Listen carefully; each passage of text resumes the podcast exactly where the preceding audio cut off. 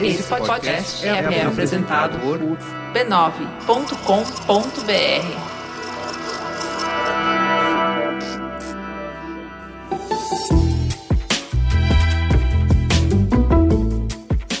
Mamileiros e mamiletes, bem-vindos ao nosso espaço de encontro para debater temas polêmicos com empatia e respeito. Eu sou a Juva Lauer. Eu sou a Cris Bartz. E esse é o Mamilos, o podcast que faz jornalismo de peito aberto. Essa semana, a gente gostaria de agradecer mais uma vez os nossos apoiadores no Catarse, que mais uma vez promoveram a vinda de um convidado de fora de São Paulo para participar do programa. E buscando pequenos mimos e recompensas para esses apoiadores tão fiéis, a gente colocou lá na newsletter da semana passada e vai ter de novo nessa semana um link com desconto para quem quiser dar presentinhos para as mães. Isso mesmo, a gente conseguiu desconto numa loja bem legal, parceira, e o banner tá lá. Se você é apoiador, você vai ter acesso à compra de um presente para o Dia das Mães com um desconto bem legal. Isso é ser mamilândia, né?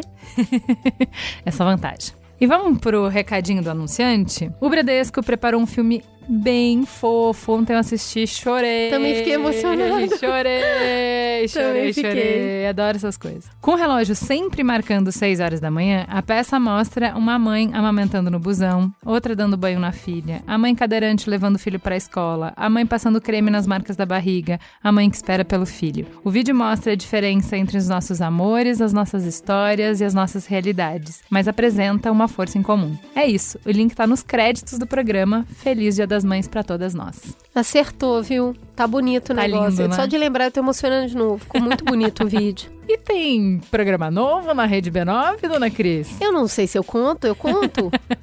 Eu tô achando que tem pouco de mamileiro ouvindo esse programa novo na voz da maravilhosa vândala Marina. Então, olha só. A gente lançou um spin-off do Mamilos, o podcast Beleza Pra Quem ganhou um feed pra chamar de seu. A ideia é uma conversa leve e gostosa pra falar sobre autoestima, lifestyle, se vestir, se ver e se abraçar. A gente tá falando muito sobre autoconhecimento, sobre usar aquilo que nos faz bem e performar bem através disso. E no primeiro episódio do Beleza Pra Quem, que já está no ar, quem é a convidada especial? Uma pessoa que vocês conhecem e amam. Lembram da Aline, que participou do episódio de Inteligência Emocional? Pois é, é a Aline e a Marina Santelena tendo uma conversa deliciosa sobre autoconhecimento. Vocês vão amar, gente. O programa tá uma delícia. São 30 minutinhos que você nem vê passar. É para ser um conteúdo leve e para acrescentar na vida das pessoas que querem ser por fora aquilo que já são por dentro. Deem uma chance pro Beleza Pra Quem, porque tá muito gostoso. E eu quero todo mundo mandando e-mail para contar o que achou. Bora?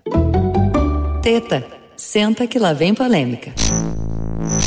Vamos pra teta então. Um estudo feito pelo Fórum Econômico Mundial mede a desigualdade entre gêneros e o Brasil, de 144 países que compõem o ranking, ficou na 90 posição. Para vocês terem ideia do tamanho do problema, no ritmo que a gente vai, a paridade no Brasil demoraria uns 217 anos para acontecer. Logo ali, uma das formas de medir essa desigualdade de gênero é analisar a participação no mercado de trabalho. Entre as mulheres em idade ativa no Brasil, apenas 52% estão inseridas nesse mercado, enquanto o índice entre homens é de 72%. E quando estão inseridas no mercado de trabalho, as mulheres têm renda menor. A média salarial dos homens é de R$ 2.306, enquanto a das mulheres é de R$ 1.764, ou seja, seguimos recebendo 3 quartos do salário de um homem. No mês em que celebramos a maternidade, o Mamilos levanta a polêmica. Quanto dessa desigualdade entre gêneros é resultado do ônus da maternidade? Segundo uma pesquisa da FGV, 48% das mães saem de seus trabalhos nos primeiros 12 meses do filho. São mulheres como a Júlia. Oi, meu nome é Júlia, eu tenho 36 anos e eu sou mãe de três. Durante a gestação do meu segundo bebê, eu trabalhava numa empresa muito legal, uma empresa que eu admirava muito como cliente, como consumidora, né, e como profissional, e uma empresa onde eu tinha desafios bem interessantes, bem importantes para cumprir. Quando eu engravidei, eu trabalhava ali há mais ou menos dois anos e eu segui firme até o final da gestação, que no meu caso foi um pouco precoce por eu ter um risco de trabalho de parto prematuro. O, o bebê nasceu às 36 semanas, saudável, tudo certinho, e depois de quatro meses de licença, eu voltei para minha rotina, tentando né, conciliar o trabalho, que na época era bem, bem, bem afastado da minha residência, e essa nova realidade de mãe de dois, incluindo um, um bebê pequeno e um bebê que tinha um histórico de alergia, e por isso também era muito importante que eu conseguisse manter o aleitamento no peito até mais ou menos os seis, sete meses quando eu poderia introduzir a alimentação. E durante essa jornada, eu, de volta ao trabalho, eu vi aos poucos os meus projetos e as minhas responsabilidades diminuírem. E assim foi até o fim. É, uma semana depois de receber minha avaliação de performance, essa que me deu um direito a receber um bônus, três dias depois de ter cancelado uma viagem de férias pré-agendada por conta de um evento importante da empresa, e um dia antes do meu filho completar um ano, eu fui convidada para participar de uma reunião que eu não sabia o teor, onde ao chegar na sala eu fui informada que eu estava sendo desligada da empresa sem motivo algum.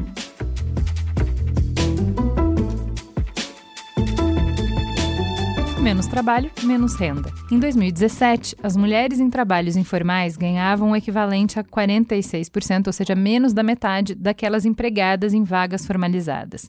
Você já se questionou quanto do celebrado empreendedorismo materno não é resultado de um mercado que expulsa as mulheres que têm filhos? Pesquisa do Sebrae mostra que a taxa de empreendedorismo feminino entre os novos empreendedores é de 15%, enquanto a masculina é 12%. Além de terem uma taxa mais alta de empreendedorismo, o número de mulheres que abrem empresas motivadas por uma necessidade é maior do que os homens. Entre as novas empresárias, 48% delas o fazem porque precisam e, apesar delas serem mais escolarizadas, ainda ganham menos. 73% recebem até três salários mínimos. Muitas vezes, quando o ambiente corporativo não rejeita essas mulheres, a estrutura social dá conta de limitar o seu crescimento. Quantas mulheres pedem demissão porque não têm com quem deixar seus filhos? São mulheres como a Thaís. Oi, eu sou a Thais Leão, eu sou designer por formação, apaixonada pelo desenvolvimento de serviço social, né, no quesito resolver problemas.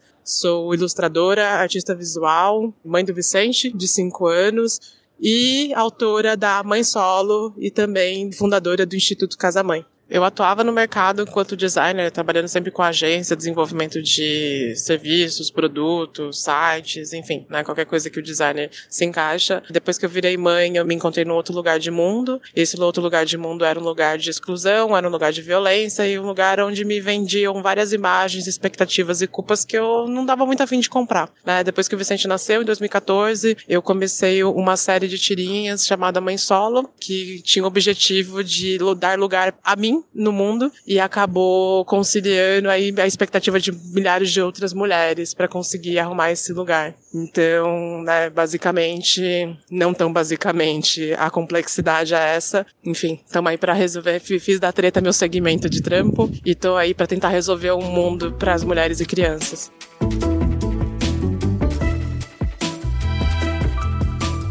De acordo com uma pesquisa do INSPER feita com famílias de baixa renda em São Paulo, 70% de todos os entrevistados relataram receber a ajuda de outras mulheres para cuidar dos filhos. As mulheres de alta renda contam com as de baixa renda e as de baixa renda contam com as mães, avós, cunhadas, irmãs. É uma rede completamente feminina que também nos ajuda a entender a diferença dos índices de participação no mercado de trabalho. Quantas mulheres precisam estar fora desse mercado formal para que as outras 52% tenham acesso? E o que acontece quando dessa mulher depende o sustento e a sobrevivência de toda uma família? Segundo o IBGE, existem 11,6 milhões de famílias lideradas por mãe solo. Isso representa mais de um quarto das famílias no Brasil. Para a gente ter noção da relevância desse universo, famílias compostas só por um homem sem cônjuge e com filho representam só 3%. É o caso da Verônica Pessoa, criadora do Faxina Boa e mãe de duas crianças. Meu nome é Verônica Oliveira, eu tenho 37 anos, eu tenho uma empresa de faxinas chamada Faxina Boa e produzo conteúdo para a internet. Eu tive a minha filha aos 17 anos. Então, quando eu comecei a procurar emprego, eu procurava como operadora de telemarketing e já na entrevista eu via as dificuldades pelas quais eu ia passar. Eu pleiteava sempre o horário das 18 à meia-noite, justamente para ter o dia com a minha filha e no período da noite deixar ela com alguém da minha família para poder trabalhar. Na entrevista de emprego, eu já era questionada sobre o que o meu marido pensa de eu trabalhar à noite e chegar tão tarde em casa. Quando eu entrava nas empresas, eu percebia as dificuldades que as outras mães solo tinham para manter alguém cuidando. A gente já ganhava pouco, ainda tinha que pagar alguém para cuidar. Então, era muito difícil que a gente conseguisse permanecer por muito tempo na empresa. Quando, aos 28, eu tive outro filho, o Panda, hoje tem 10 anos, ele está dentro do espectro autista. Então, eu me lembro também que as empresas questionavam: você tem um filho com necessidade especial, você vai faltar no trabalho quando ele tiver algum problema, quando você precisar ir ao médico. Eu me lembro que eu sentia culpada de pedir uma troca de escala para poder levá-lo nas consultas. Então, a gente acaba se sentindo culpada e ao mesmo tempo a empresa pensa que a gente não tem um comprometimento, mas pelo contrário, eu preciso ser bem-sucedida eu preciso ganhar bem, eu preciso subir de cargo para continuar mantendo a minha família. Então é o meu interesse ter um bom emprego e produzir para poder cuidar dos meus filhos. E na cabeça das empresas, a gente vai priorizar a família, vai esquecer da empresa e não vai produzir. É um absurdo. Porém, hoje eu tendo a minha própria empresa, eu consigo definir os meus horários, fazer as coisas do meu jeito e poder ficar com eles.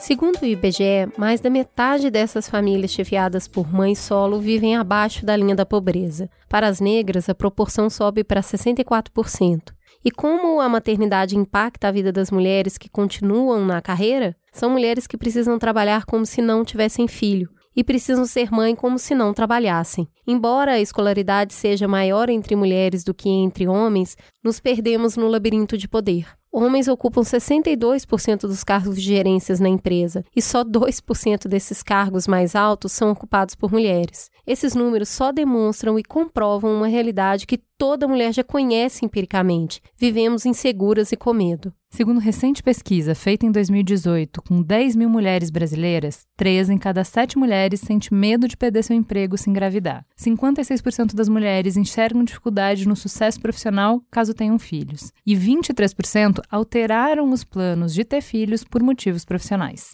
Bom, apesar disso, continuamos escolhendo ter filhos. Mais de 68% das mulheres brasileiras com idade a partir de 15 anos têm, no mínimo, um filho, segundo o último censo demográfico realizado pelo IBGE em 2010. Mudar esse cenário, além do apelo moral da justiça, tem um forte impacto social. Estudos revelam que mulheres reinvestem 90% da sua renda na família em média, ao passo que os homens reinvestem apenas 60%. Essa é uma das formas de entender o potencial de uma população feminina mais ativa economicamente e o impacto que isso tem nas futuras gerações. A nossa missão hoje é explorar quais são os fatores que explicam essa desigualdade e conversar sobre possíveis estratégias para transformar essa realidade onde a conta nunca fecha. E para isso, convocamos reforços de peso. Vamos começar com o Mel Veneroso, que veio diretamente de Brasília, graças ao patrocínio dessa nossa rede de apoiadores maravilhosos, que pagou, bancou a passagem da Mel para vir até aqui. Mel, muito bem-vinda. Por que, que você está aqui na mesa do Mamilos para falar sobre o impacto da maternidade na carreira das mulheres? Quem é você na fila do pão? Então, sendo bem honesta, benzíssima honesta, eu sou uma mulher nerd, né, de 34 anos que por acaso vem a ser pesquisadora, socióloga, né? Eu tenho uma pesquisa de alguns anos sobre a maternidade e mercado de trabalho, principalmente sobre o efeito do número de filhos para as mulheres brasileiras no mercado de trabalho. É isso, assim, não sou mãe, mas eu sou rede, sempre fui rede, e isso é uma das minhas principais motivações de estudar maternidade, principalmente porque eu tenho tempo disponível para isso. E é meu papel, né? E com a gente também Camila Fornazari. Bem-vinda, Camila. Quem é você na fila do pão? Primeiro, super obrigada pelo convite. Estou muito feliz de estar aqui com vocês e falar um pouco sobre um tema que me representa. Eu sou profissional há 15 anos no mercado de trabalho, sou mãe, sou mulher. Já trabalhei com temas ligados à diversidade, inclusão, hoje trabalho com desenvolvimento humano e são temas de grande impacto quando a gente fala da maternidade, da carreira, como que isso se dá no dia a dia de trabalho. Então, estou muito feliz de estar aqui e representando a Natura. Estou bem contente. Obrigada pelo convite. E também a Adriana Carvalho, da ONU Mulheres. Adriana, bem-vinda. Conta para nossa audiência quem é você na noite, por que, que você está nessa mesa? Ai, muito obrigada nessa mesa. Eu trabalho na ONU Mulheres, que é a Agência das Nações Unidas para o Empoderamento das Mulheres e Meninas, e o meu trabalho específico é o empoderamento econômico das mulheres. Então, eu trabalho realmente com o mundo do trabalho, né? Então, a gente tem um pilar que é trabalhar com as empresas, né? Como realmente as empresas podem cada vez mais mudar suas políticas, mudar sua cultura, mudar sua gestão de pessoas para que as mulheres e homens tenham as mesmas oportunidades. E a gente também tem todo um trabalho no mundo do trabalho que é com políticas públicas, né? Como que a gente realmente trabalha aí com grandes órgãos, com grandes bases de dados ou com realmente governos para a gente pensar as políticas públicas do trabalho. Então vamos começar. A gente vai tentar estruturar essa conversa um pouco porque o universo é gigantesco, né? Então vamos começar falando sobre os fatores sociais e para começar vamos falar sobre a carga doméstica, ela maravilhosa, que impacta até quem não é mãe, né? E aí, como que a carga doméstica impacta a carreira? Existe um, uma pesquisa no mundo inteiro que chama pesquisa de uso do tempo. No Brasil, a pesquisa do uso do tempo ela se resume a duas perguntas na PNAD. Tem uma pergunta que foi feita na PNAD a partir de 92, que é se dedica ou não à atividade doméstica, e só 10 anos depois, em 2002, foi colocada mais uma pergunta sobre quantas horas semanalmente são dedicadas ao trabalho doméstico, né? Então assim, a gente tem num histórico de 20 anos pouquíssima queda da participação dos homens no trabalho doméstico, ou seja, os homens, cerca de 50% na média, fazem alguma atividade doméstica, e entre esses homens que fazem alguma atividade doméstica, eles têm mais ou menos uma média de 10 horas semanais de trabalho doméstico. Já as mulheres, né, você tem uma taxa de cerca de 80 a 90% das mulheres que fazem atividade doméstica e trabalham o dobro dos homens durante a semana. Eu acho que se a gente for jogar isso no cotidiano, para entender a aplicação, é como você, as mulheres trabalham em média 7,5 horas semanais a mais do que os homens, porque elas têm essas tarefas diárias. Em então, média. basicamente, o que acontece é que você tem dois empregos. Você tem um emprego formal no mercado de trabalho e você tem um emprego em casa, que é cuidar da casa e cuidar dos filhos. Você é a gerente da casa, né?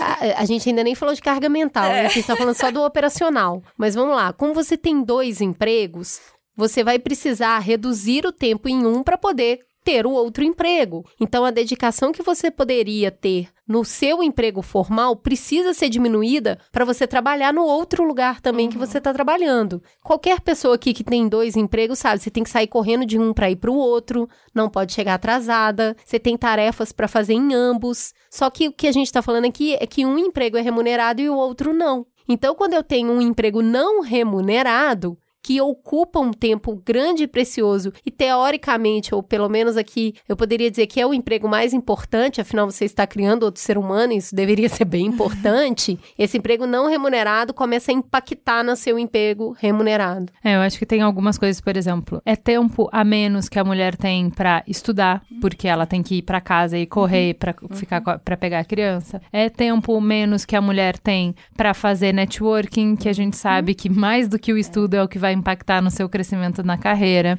É um, um tempo menor que a mulher tem para, por exemplo, dar aquele gás no projeto especial que requer viagem, que requer uma disponibilidade para a empresa, além daquelas oito horas que foram contratadas. Uhum. Então, isso significa uma dedicação menor para o trabalho, para a carreira, porque ela está compartilhando a dedicação com uma outra coisa que também é muito importante. Eu não sei vocês, mas quando eu vejo aquele livro o Ócio Criativo, a minha vontade é tacar fogo.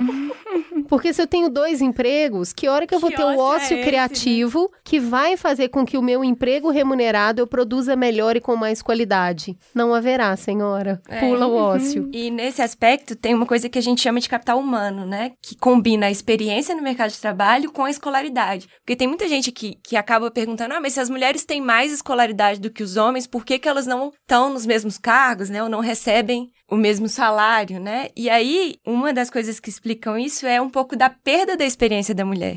Que é justamente isso, né? Você perde aquele seu tempo de se especializar mais. Por exemplo, você se afasta do trabalho por um tempo durante o início da maternidade, né? Então, assim, esse tempo é uma perda de experiência. Aquele cara que tá ali no mesmo carro que você, acompanhando sua trajetória e tal, não sei o quê, ele não perde essa experiência, ele não sai do mercado de trabalho. Mel, Eu li um artigo muito interessante sobre carreira acadêmica que mostra isso, o gap no Lattes. Porque você fica um ano, um ano e meio sem conseguir sem incluir artigos e tal. E aí você tá ficando para trás. Então, por exemplo, até chamava atenção esse artigo para um edital da Serra Pilheira de divulgação científica que tinha esse grande diferencial de conceder um prazo maior para mulheres que tinham tido filho para produção acadêmica. Então, tipo, vocês têm uma extensão de prazo de mais de um ano, porque a gente considera que você pode ter um gap, sei lá, se eu estou analisando 10 anos de produção científica, eu vou analisar 11 para a mulher que teve filho, porque durante um ano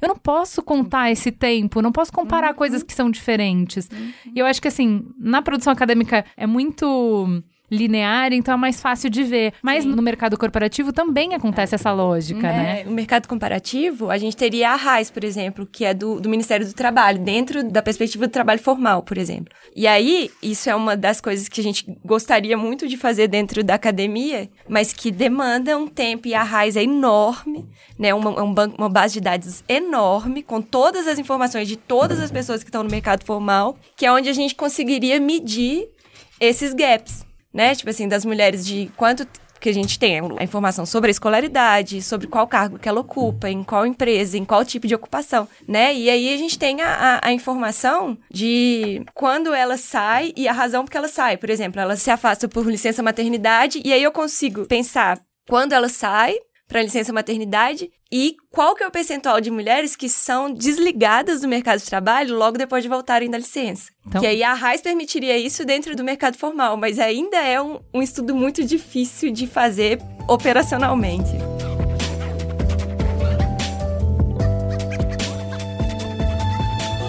Já que você estava falando sobre licença maternidade, vamos conversar um pouco sobre leis que reforçam e aprofundam desigualdade? Vamos falar dessa licença maternidade de seis meses para mulheres ou quatro meses para mulheres, cinco dias para o homem? Como que isso impacta na carreira, Adriana? Olha, eu acho que antes de como isso impacta na carreira, é bom a gente ter em perspectiva que a gente fala muito da licença, da saída das mulheres pela licença maternidade, mas a gente compara poucos números com outros motivos de licença não remunerada dos homens. Alguns poucos estudos que foram feitos mostrando o número de licenças remuneradas aí de homens e mulheres, ao longo da carreira os homens saem tanto quanto as mulheres, tá? Oh Só que eles saem por sa Você sabia motivos. disso? Não sabia disso. Conte-me mais mais sobre isso. tô, peraí, tô em choque. Conte-me mais sobre isso. Então, a dificuldade é que os bancos de dados são sempre meio misteriosos, mas quando você puxa os dados e algumas empresas que a gente apoia tiveram coragem de olhar isso, elas descobriram que a soma das várias licenças por saúde ou outras razões aí de homens dava a mesma coisa ou um pouco mais do que as mulheres. E daí eu faço denúncia. Eu faço uma brincadeira, por exemplo, você está contratando alguém, você pergunta se ela pratica algum esporte de risco, como está a saúde dela, e daí ela começa a trabalhar com você. E daí depois de dois meses ela se acidenta num acidente de mountain bike. Você fica com raiva dela? Você vai julgar que ela é menos merecedora daquele direito porque ela se acidentou? Olha isso. Frá, na hum. cara. De homens o silêncio demonstra o choque. Tela azul. É. A licença do, do acidente pela pelada semanal. É outro valor, né? Gostaria de compartilhar um pouco. A gente, recentemente, a Natura fez a extensão da licença paternidade. A gente ainda não perto do ideal, porque ainda é desigual da mulher, acho que podemos falar sobre isso também em outro contexto, mas a gente estendeu a possibilidade para até 40 dias, que somado com férias, existe a possibilidade do homem sair por 70 dias. Isso faz quase três anos, e logo no começo, as primeiras questões que vieram foi: nossa, mas do homem, o homem que tem a possibilidade de sair. Puxa, mas eu vou ficar fora por 70 dias? O que que vão pensar de mim? Como que vai ficar o meu trabalho? Meu mundo. Welcome to my life, né?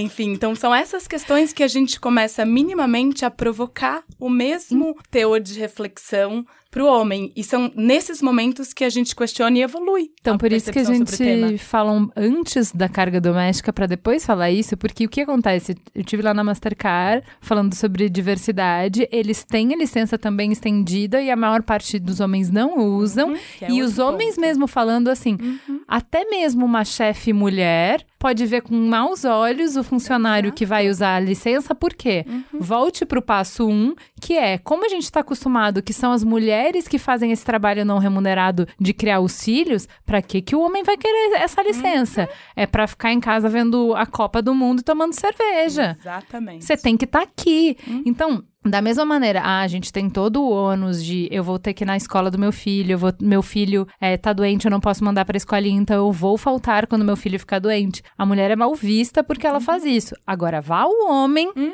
fazer isso pra você ver o tamanho uhum. é, da perseguição que ele vai ter, né? Como isso vai impactar a, a carreira dele. A primeira pergunta que ele escuta é: você não tem mulher? Uhum. Não, eu Porque é tenho, é mas é o que eu. Exato. Papel, né? E assim, eu conheço homens, e Juliana também conhece, a gente tem lidado com algumas pessoas que têm passado por esse bem-vindo ao nosso mundo. Uhum. O cara também não é bem visto quando ele fala agora eu sou pai, eu preciso sair às 18 horas. Uhum. Agora eu sou pai, eu não vou no happy hour. Tipo, o que aconteceu com você, amigo? Né? Você não tá mais interessado no trabalho? Não, sabe o que, que é? Que agora eu sou pai. Então, começa-se uma conversa sobre, nossa, é pesado mesmo, hein? Hum. Menino do céu, ó. Eu também tô sendo discriminado. Eu também tô sendo mal visto na empresa, porque eu tô fazendo aquilo que a minha esposa sempre fez. E aí a gente começa uma conversa de encontro. Os homens precisam ter um quê de rebeldia para serem pais de verdade. Não tá fácil para eles também. Uhum. O cara que fala, eu quero o job, eu quero, eu quero ser pai, eu quero participar, eu quero estar tá junto, ele tem que também ter um quê de rebeldia contra o sistema, porque o sistema também não abraça ele. Pelo contrário, o sistema empurra ele pro lugar desse pai padrão que não tá muito aí mesmo, não, Gente, porque tá trabalhando. Cinco dias de licença. Gente. Qual é a lógica dessa lei? Criação de vínculo em que momento, por favor? Hum, é, não é, tem. Não é. tem. E assim, eu, é que eu acho que é um ponto de partida, toda vez que a gente fala de equidade de gênero, isso é um, um ponto de partida que isso totalmente cria a desigualdade, né? Reforça a desigualdade. Porque se de partida a gente já tem essa licença de quatro a seis meses, isso impacta na hora uhum. da contratação. Claro. Né? A empresa pode fazer escolhas a partir disso, mas que tem um impacto, tem um impacto. Uhum. Então, é importante que a gente questione em outros países do mundo. Isso já foi questionado, tem vários países países que estão gradualmente aumentando essa licença paterna. Uma solução que eu acho muito legal é poder trocar. Então, compartilhar o homem ou a mulher. Então, por exemplo, no casal, Digamos que ficou convencionado, aquele casal decidiu que é a carreira da mulher que vai ser priorizada na família, por exemplo. Ela poderia ficar um mês em casa só e o marido tirar os outros seis meses e ficar com a criança, por exemplo, entendeu? E vice-versa, tudo bem se a mulher quer ficar seis meses, ela pode ficar seis meses e o marido ficar um mês, por exemplo. O que, que eu acho isso tão legal? Na hora que você contratar, você não sabe se é o cara que vai tirar, se é a mulher que vai tirar. Então você acabou com essa diferenciação na hora da da contratação. Nesse viés, né? Exatamente. Então, eu acho. Eu duas é. coisas aqui. Eu acho que a Suécia é um bom exemplo. Sim. Eles têm, acho que, sei lá, 400 dias, não me lembro bem. Mas é assim: do período total, 25% é obrigado que seja mãe, 25% é obrigado que seja o pai, uhum. e os outros 50% você pode dividir. Gosto. Então, eu gosto muito. muito. Vou votar nisso que a, aí. Que a Suécia, ela parte do ponto que crianças precisam de cuidado e que nada melhor do que os pais para cuidar. E que é importante sim dividir, porque não tem que ser só um papel da mulher. Mas se a gente quer criar vínculo, e você falou isso, todo mundo precisa ficar um pouco com o filho, né? uhum. né? Acho que tem uma parte aí que a gente pode escolher. Mas a gente, como sociedade, se você entende que é tão importante esses primeiros dois anos de vida de uma criança, se é tão importante o cuidado, o vínculo, se isso tem efeitos tão positivos, como é que, como sociedade, a gente não incentiva isso, uhum. né? né? Porque eu acho que depois tem um outro ponto para a gente debater, que é o custo realmente da saída da licença uhum. e a uhum. questão do papel privado e social, tá? Então, hoje o INSS cobre até quatro meses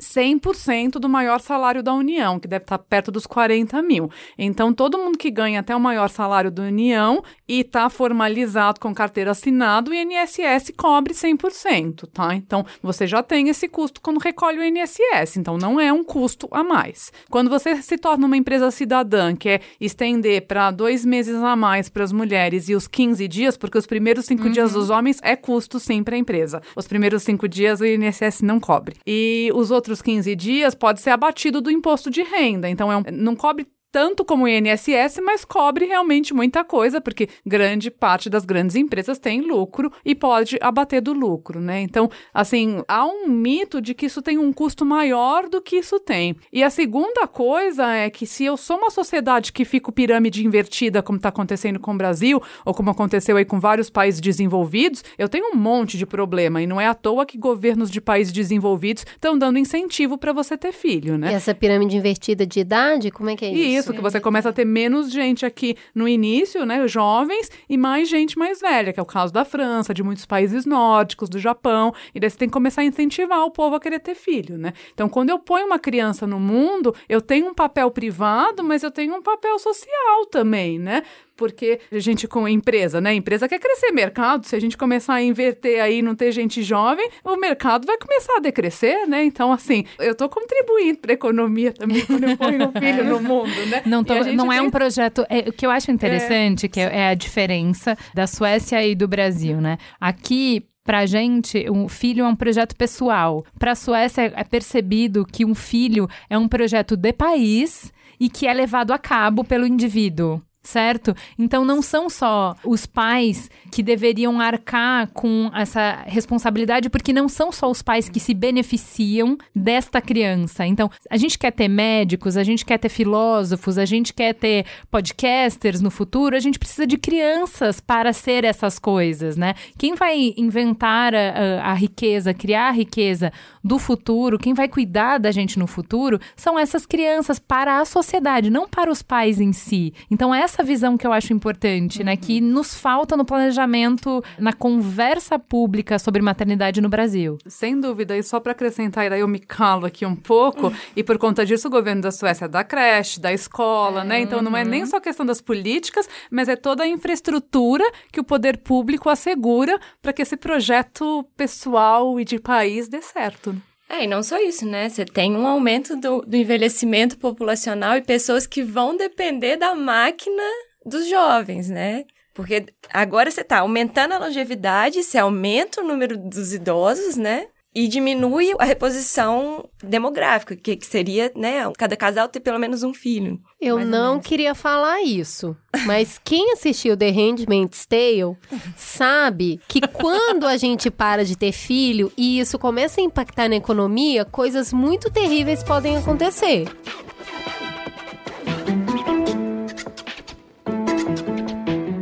Bom, então a gente falou da carga doméstica, que é uma questão cultural. Aí a gente mostra como o aspecto político interfere nessa realidade. E a terceira camada que eu acho importante a gente falar é: bom, enquanto as coisas são do jeito que são, importa que se tenham políticas públicas para reduzir a desigualdade, como, por exemplo, aumentar a disponibilidade de creches. Porque é uma política pública entender que, se não tiver creche hoje, do jeito que a gente configurou culturalmente a sociedade, quem é que vai ser penalizada? São as mulheres, que são aqueles números que a gente leu na introdução. Então, se planejamento público olha para os níveis de desigualdade e olha quais são os, os números que mais estão impactando, como a gente mostrou na introdução, que filho é o que impacta primordialmente. Então, qual é a ação mais básica que o Estado pode ter? Creche.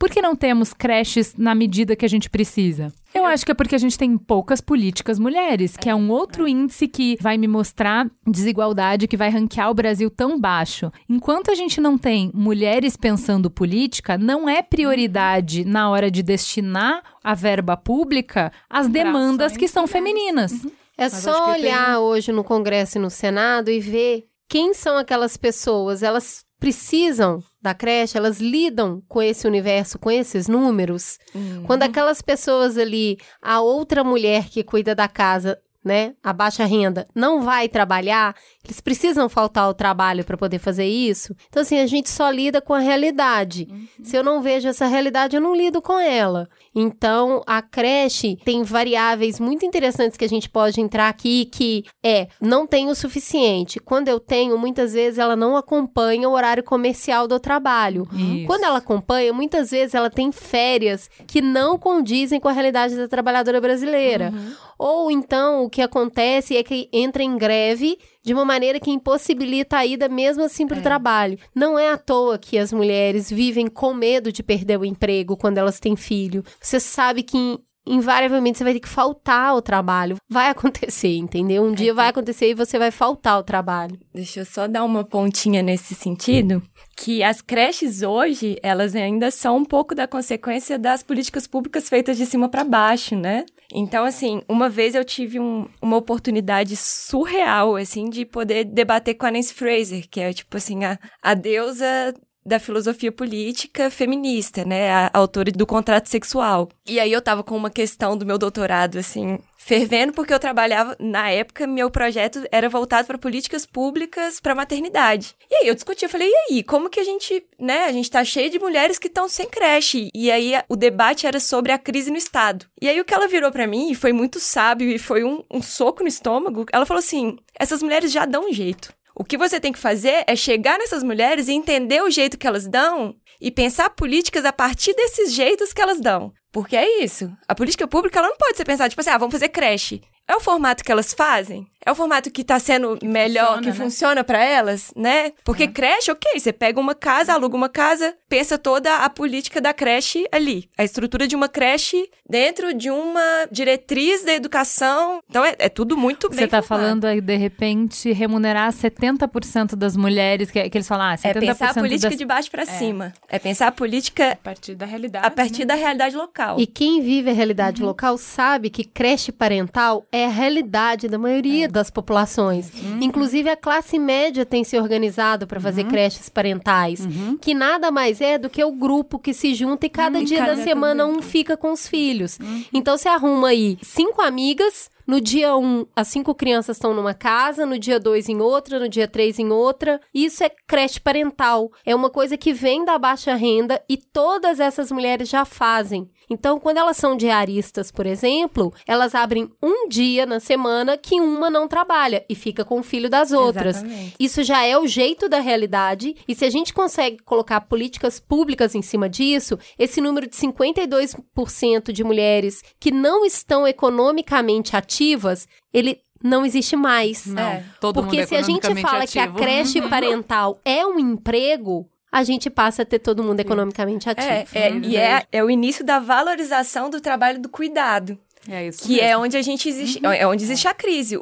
O trabalho do cuidado ele é desvalorizado, inclusive no trabalho formal. Sim, no ele mercado é menos formal. remunerado. Né? Exatamente. Então, assim, como vezes. a gente já não valoriza ele no mercado formal, imagina valorizar ele aonde ele ainda não é remunerado. Que hum. não é nada muito básico, tipo dar amor para alguém. Não sei, isso parece importante na é, formação que, do ser humano. É, e que essa é uma, uma dimensão que desvincula até da, da, discussão de gênero, porque a maternagem, ela não é um papel da mulher, né, necessariamente. Ela é um papel do cuidador, de quem tá ali com a criança, né, de quem tá efetivamente cuidando e se responsabilizando por essa vida. E aí você coloca outra problemática aí nessa conversa, né? E daí você vê políticas públicas de um jeito muito maior. Sim. Que começa, por exemplo, tem alguns países ao redor do mundo que eles sabem dizer o impacto do trabalho, do cuidado não remunerado no PIB. O Brasil, infelizmente, não tem essa medida, né? É, porque e, a gente não tem as variáveis suficientes do uso não. do tempo, que é o que a gente começou E, e quando você fala realmente de políticas públicas, acho que não é só uma questão de não ter mulheres lá, é também que tipos de mulheres e homens estão lá, como você muda essas lógicas, como você bem falou, assim, como que a gente pensa a política para quem está usando a política, né? Então, uhum. metodologias como design thinking, né? Mas como você é. vai a campo realmente desenhar as soluções e não num quartinho fechado, desenha. E eu também acho que tem uma outra componente que impacta muito essas temáticas de educação e esse tipo de investimento, que é o curto prazo versus o longo prazo, né? Sim. né? Esse tipo de transformação requer uma vertente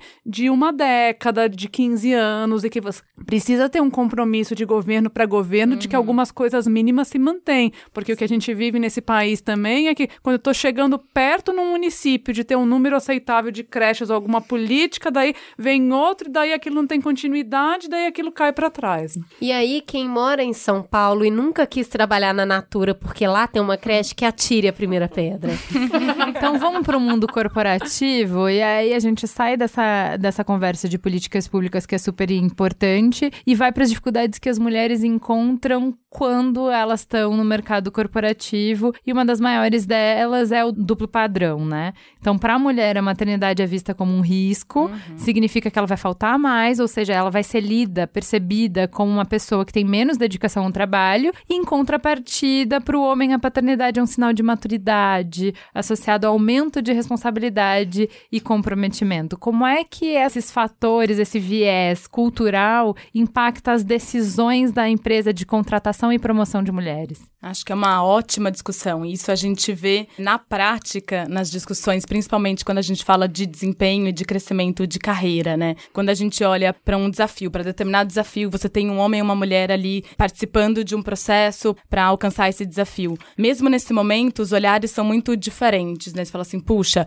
o homem, mesmo que ele não esteja pronto, que ele não tenha todos os elementos, ele demonstra um potencial para isso. E a mulher, ela de uma certa maneira tem que evidenciar um resultado já concreto para poder se provar e para se mostrar. Por exemplo, um homem nunca é questionado quando ele tem 30 anos se na hora de uma contratação é, mas você tem filhos? Uhum. Mas você quer ter? Um homem que tem filhos na casa dos 30 aos 40 anos, ninguém vai perguntar para ele na entrevista, mas você tem com quem deixar? Mas e se ele ficar doente? Uhum. Então, eu acho que ela ainda encontra, mesmo que seja da maneira sutil, acho que você pode dividir as empresas em dois cenários, vai? Em, em empresas que não estão nem aí pro assunto e onde a coisa é mais descarada e grosseira uhum. e onde realmente ela escuta essa pergunta que ela não deveria escutar e que ela realmente, que a pessoa se acha no direito de falar para a empresa de outplacement, não me traga candidatas mulheres nessa idade. Então, é, infelizmente, uhum. essa condição que não deveria ser permitida por legislação, ela ainda aparece aparece em muitos lugares. E você tem um outro universo de empresas que estão comprometidas com o assunto que ele é mais sutil, que teoricamente esse tipo de coisa, se está acontecendo, são casos isolados, porque não deveria poder acontecer. Mas ainda assim, como ser humano é inteligente, eu armo outros argumentos para continuar com essas minhas barreiras. Portanto, que mesmo nesse ambiente mais sutil, a gente precisa botar o elefante ou sei lá, coisa na, no meio da mesa e começar a falar. Por que, que é um problema sair seis meses? Meses. Será que isso impacta ou não impacta, né? Então, hum, acho que essas tá. são as separações. Você tem barreiras sutis, principalmente nesses ambientes mais sofisticados uhum. e mais evoluídos, e você tem ainda coisa muito grosseira. Uhum. É, eu acho, acho que... que... toda mulher que está ouvindo esse programa, que tem entre 25 e 40 anos, não precisa necessariamente ter sido questionada sobre isso, mas ela foi para uma entrevista de emprego uhum. muito preocupada. É, é. Eu... E aí ela vai assim: não me pergunta, não me pergunta, não me pergunta. Uhum. E mesmo aquela que não quer ter filhos, ela também vai preocupada para entrevista uhum. de trabalho, porque se eu falar que eu não quero, eles também têm o estereótipo da mulher que é, não quer ter é. filho. Uhum. Então, independente se a pergunta é feita ou não, a gente ainda é muito movida Tem pelo medo. medo. Eu lembro exatamente quando eu estava no processo de adoção e aí como que você pergunta para a empresa? É. Olha só, é o seguinte, amigo, eu não só vou ter filho, como eu vou sair de um dia pro outro. Eu vou adotar. E vai ser uma surpresa. E aí, a empresa garante licença maternidade para adotante PJ? Segura Nossa. essa marimba. Mas Como só... você pergunta é. isso? Uhum. É. Só então, é assim, você, não, você, só sabe que você não vai voltar. Uhum. É. Só complementando isso, eu achei engraçado porque é isso, né? Eu sou solteira, eu tô na faixa, né? Da, da, tá eu tô na faixa fértil. Faixa de risco. Tô na, na faixa de risco. Mas é isso. Eu sou solteira, eu não tenho a menor vontade de ser mãe, mas eu pratico esporte de risco. E é isso, né? uhum. né? Ninguém nunca vai perguntar, Dando mas várias pessoas perguntam sobre a maternidade. Mas você não pensa em ser mãe, mas você, né? E aí, você não, não vai casar? Uhum. Deu vontade de falar assim, meu filho tem nada com a minha vida. Mas Agora, é, você é um pedido de gente, né? eu dei satisfação. Quando eu fui promovida pela segunda vez, eu tava grávida, só que eu não tinha ainda oito semanas, então eu tinha uma política nas minhas duas gravidezes que só a partir da décima segunda eu contava na empresa. Então eles me propuseram ser promovida e eu não tinha contado para ninguém ainda. Na minha cabeça, naquela época, 12 anos atrás, porque o preconceito também tá na gente, né? uhum. né? O que, que eu falei? Eu me senti no dever de contar à pessoa que estava me propondo a vaga que eu estava grávida. Uhum. Você vai que querer se, mesmo? Você vai querer mesmo? Eu fiz exatamente isso. Graças a Deus, ainda que ele pensou outra coisa, ele uhum. falou: Ó, oh, parabéns, claro que sim, como não? Isso não é uma questão, né? mas não. Mais sorte mas, que juízo. Ainda bem. Né? Então, mas, mas sabe o é, que, que eu acho? Também, eu acho né? engraçado, já que você tá falando de promoção, que assim, o, o duplo padrão é esse quando um homem engravida, o chefe já se preocupa, não, eu tenho que promover ele, eu tenho que dar um aumento, uhum. porque ele vai ter mais despesa. Porque é essa percepção de que ele é o provedor. A gente acabou de dar os números para vocês. Uhum. Quantas mulheres são as provedoras das famílias delas? Um quarto das famílias brasileiras dependem da renda de uma mulher. E ninguém vai olhar para a mulher que diz que tá grávida e pensar: meu Deus do céu, preciso dar uma promoção para uhum. ela, hein? Não. Pelo contrário, um monte de relatos de mulher que ou vai ser demitida, ou, por exemplo, teve vários a gente pesquisando na pauta falando que ia ganhar um bônus, todo mundo ganhou o bônus, menos ela, porque ela ia entrar de licença maternidade. Uhum. Tipo, ela já tinha trabalhado por aquele bônus, saca? É, não. Então, assim. Eu vi muito isso. né? Ah, é. por que não só metade? Você é. só trabalhou metade é. do ano? Né, é, uhum. Tira o tempo de licença maternidade e ele não entra no é. bônus. Então, e eu acho que a gente parte desses confrontos nesse momento, né? Para a mulher, a partir do momento que ela passa a ser mãe, ela é um risco para a empresa. E aí, a segurança, o salário dela não é pensado. A partir do momento que o homem tem filho, ele passa a ser respeitado na empresa, uhum. porque ele é um homem responsável, porque ele tem família. Uhum. É porque agora ele precisa prover. Uhum. Então a empresa enxerga a mesma coisa de uma maneira muito diferente quando é um homem e quando é uma mulher. E aí a gente continua aprofundando esse abismo de desigualdade nesses tratamentos. É. É, uma coisa que a gente precisa falar também, assim, além da questão da contratação é, e da promoção em função de ter filhos, é como as regras do jogo que foram feitas para esses homens jogarem funcionam para as mulheres depois que elas têm uhum. filhos na realidade que a gente tem. Porque o que, que acontece? Esse número grande de mulheres que não fazem parte do mercado, esse número grande de mulheres que abandonam o trabalho um ano depois de ter filhos, nem todas são demitidas. Muitas mulheres, uhum. como a gente leu no início, ou vão abandonar porque não tem com quem deixar o filho, que é o caso do que a Mel estava falando, né? Eu tenho que fazer uma conta e para mulheres, quanto mais baixa a renda, menor a possibilidade dela conseguir trabalhar, porque o que ela teria que pagar para alguém fazer o trabalho que ela faria em casa não paga o que ela ganha no mercado de trabalho. Mas outras mulheres não conseguem, até teriam uma rede de apoio para ficar com a criança, não foram demitidas, mas saem porque a regra do jogo foi uhum. feita uhum.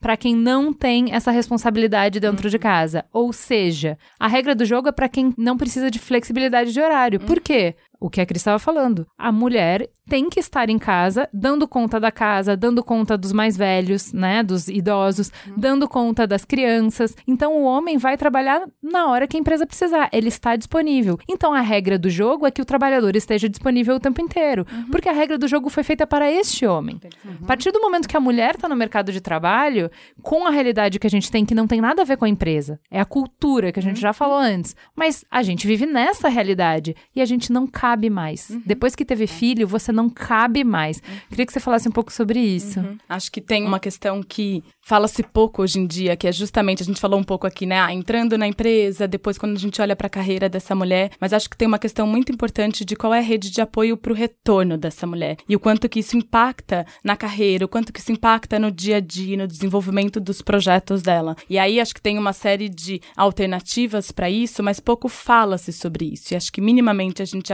abordar essa conversa no ambiente, ela é necessária para a gente gerar essa consciência. Então, uma mulher volta de licença maternidade, é esperado que ela volte a mesma mulher de antes e que ela volte com a mesma plenitude, com as mesmas resoluções de problemas que ela sempre trouxe. E a gente precisa considerar que ela volta num outro cenário, seja mesmo em termos de segurança psicológica, em termos de ficar fora por um período, né? A gente falou um pouco antes disso também, o quanto que estar fora impacta. Hoje, quando a gente olha para o mundo, para a questão que, que a gente vive, que evolui tão rapidamente, as discussões sociais, as evoluções são tão rápidas, você ficar seis, sete meses fora e voltar para um contexto, você volta de um outro patamar, você volta com um outro olhar. Claro que é uma perspectiva não tão alongada de tempo, mas sim precisamos considerar como que a gente reinclui essa mulher. Acho que essa é uma problemática que a gente fala menos hoje em dia. E acho que é algo que é importante para a gente cuidar justamente para que a gente garanta que a mulher continue na carreira, né? Não só permaneça, mas continue crescendo, se desenvolvendo. Porque o que a gente vê muitas vezes também é, ok, a mulher consegue voltar, ela volta, mantém-se no emprego, emprego, ela volta ali na sua condição, mas às vezes ela permanece no mesmo patamar. E aí ela tem menos oportunidades de crescer, de se desenvolver de seguir aprofundando na carreira. Eu vou falar um pouco desse retorno vindo para os termos da evolução, né? Se a gente for levar em consideração que a nossa gestação deveria ser de 12 meses, mas que a gente pare com 9 meses, por conta de um sistema evolutivo para a nossa sobrevivência enquanto seres humanos, os três primeiros meses de convívio da mãe e do bebê é o que a gente chama de exogestação. Então, a mãe e o bebê ainda estão completamente fusionados nesses três primeiros meses, trabalhando para a sobrevivência da espécie. Peito toda hora, choro toda hora. Quem passa por isso sabe que é extremamente desgastante uhum. e muito fusionado. A criança ainda não sabe que nasceu e você nem sente que ela uhum. nasceu. Então não. ainda estão todo mundo tentando entender o que está acontecendo ali. Então a gente passa esses três meses de intensidade hormonal, afetiva, tentando entender uhum. como combinar o operacional e tudo mais. Com um mês que a criança nasceu, acabou a exogestação, né? Deu nove meses mais os três meses, doze meses, começa-se a fazer o processo de disfusão entre a mãe e o bebê. Você só vai ficar mais um mês com esse bebê nascido, e voltar ao mercado de trabalho. O que eu tenho para dizer para as empresas é que elas ficam muito menos interessantes diante disso. Uhum. Por mais que a mãe esteja extremamente cansada e aí o início ali é meio enlouquecedor, volte ao programa de puerpério. Mas o que acontece é que até para a própria sobrevivência da espécie acontece uma espécie de fascínio entre mãe e bebê, uhum. porque se não fosse tão fascinante é perigoso até a gente matar, né? Porque dá trabalho demais. Esse processo de fascínio, quando você rompe e volta para a empresa, acontece uma dor emocional muito grande. Uhum. Você fica em casa pensando que você devia estar tá no trabalho e você fica no trabalho sentindo saudade do filho que está em casa. Esse retorno, ele é emocionalmente difícil e fisicamente difícil, porque você está com o peito cheio de leite e onde você vai tirar esse leite? Muitas das vezes, na esmagadora maioria das vezes, no banheiro da empresa. Uhum. Opa! Uhum. Com aquela máquina que tem um barulho que nunca mais você quer ouvir na vida. Então, assim, o, você vai tirar o alimento do seu filho no lugar mais sujo possível da empresa, que é o banheiro. Uhum. Então, todo esse processo, a hora que você entra nessa empresa, você já está deixando para trás o seu fascínio. Ele está bem cuidado se você for privilegiada, né? Você tem uma mãe por perto, uma, a, que é a avó, que é uma tia, que é uma cuidadora, que é a melhor escola que é o que você pode ter, ainda assim a dor dessa separação é forte para voltar ao trabalho. Uhum. Aí quando você chega lá, o seu corpo precisa trabalhar outras coisas, aí você olha para a empresa e é difícil ela ser tão interessante uhum. assim. Não, e esse é o lugar que a empresa está dizendo que você merece, né? Quando você vai no banheiro para tirar o leite, você tem que esconder a sua maternidade. Uhum. Na real, é sobre isso no final, entendeu? É uhum. É sobre desculpa por atrapalhar, porque eu uhum. preciso aqui de meia horinha para tirar leite dos dois peitos, sabe? Eu não queria estar tá atrapalhando. E aí cê, você faz os cálculos do tempo do cigarro, saca? E você pensa assim: não, mas eu não tô atrapalhando a empresa, eu fico aqui só o tempo que a galera gasta em cigarro. Você fica toda cheia de justificativa porque a gente morre de culpa. Eu trabalhei numa agência muito legal nas minhas duas gravidezes foi a melhor coisa da agência, inclusive, foi a qualidade que ela me deu para maternar e, e me deu muita fidelidade. Fiquei sete anos na agência por conta disso,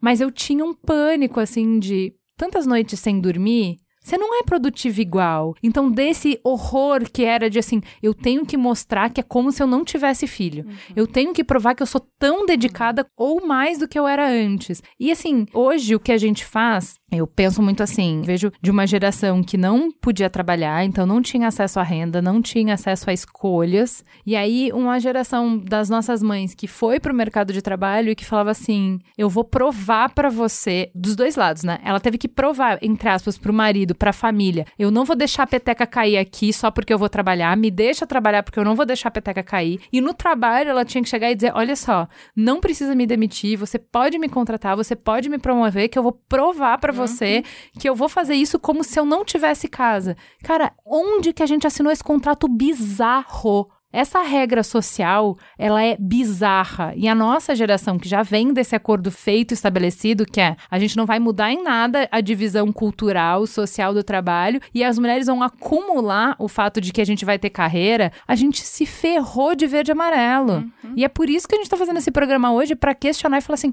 gente, calma, para, que insano isso, não faz o menor sentido. E quando a conta não fecha de maneira pública também, é muito assustador. Então vamos lá. Olha, amamentem as crianças porque elas vão ser mais saudáveis. Uhum. Vamos fazer esse acordo? Só que é o seguinte, eu não vou te dar condições de amamentar, mas você tem que amamentar. E aí, quando essa criança, ela consegue amamentar, a gente consegue fazer tudo aquilo ali que foi planejado, essa criança adoece menos. Ela dá menos despesa para o sistema público de saúde. Ou para o sistema privado. Ou para o sistema privado.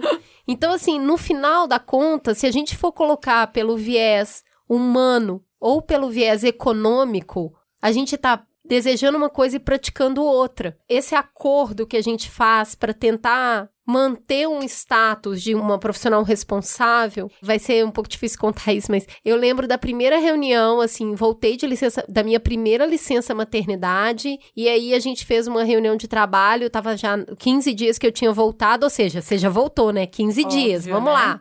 E a reunião foi se estendendo, foi se estendendo, começa a dar aquele suador, mas você fala, eu não posso falar nada. Se eu falar, se eu sair dessa mesa agora, ferrou. Aí manda aquela mensagem escondido, sobrecarrega alguém para poder ir lá pegar seu filho e fica como se tivesse tudo bem. Uhum. Trabalha, é. mesa cheia de gente. De repente alguém resolve perguntar: "Ué, Cris, e a sua filha? Tá com quem?" A pessoa achando que tá dando uma excelente resposta fala: "Ela tem pai, né? O pai tá com ela." Aí ela já tá chamando o pai pelo nome da mãe. Nossa. Porque como você nunca tá com ela, né? Que absurdo. Meu Deus. Aí eu. Imagina! Fui no banheiro e chorei uma hora e quinze depois disso.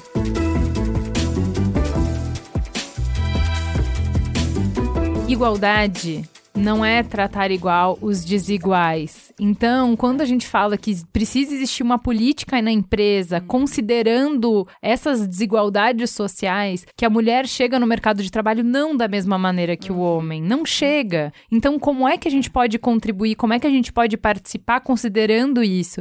E aí a gente parte já para a segunda metade do programa Vamos falar de soluções. Como é que a gente muda esse cenário, né? É, a gente falou que, obviamente, no âmbito político a gente precisa de ter mais creche. A gente falou também já de equiparar a licença maternidade e paternidade no âmbito público. Vamos falar no corporativo. Como é que a gente faz para escapar dessa pegadinha de contratação quando, mesmo que eu não fale, como a Adriana falou, assim, mesmo que eu, eu não vá te perguntar, eu vou deixar de contratar mulheres uhum. de 30 a 40 que sejam casadas.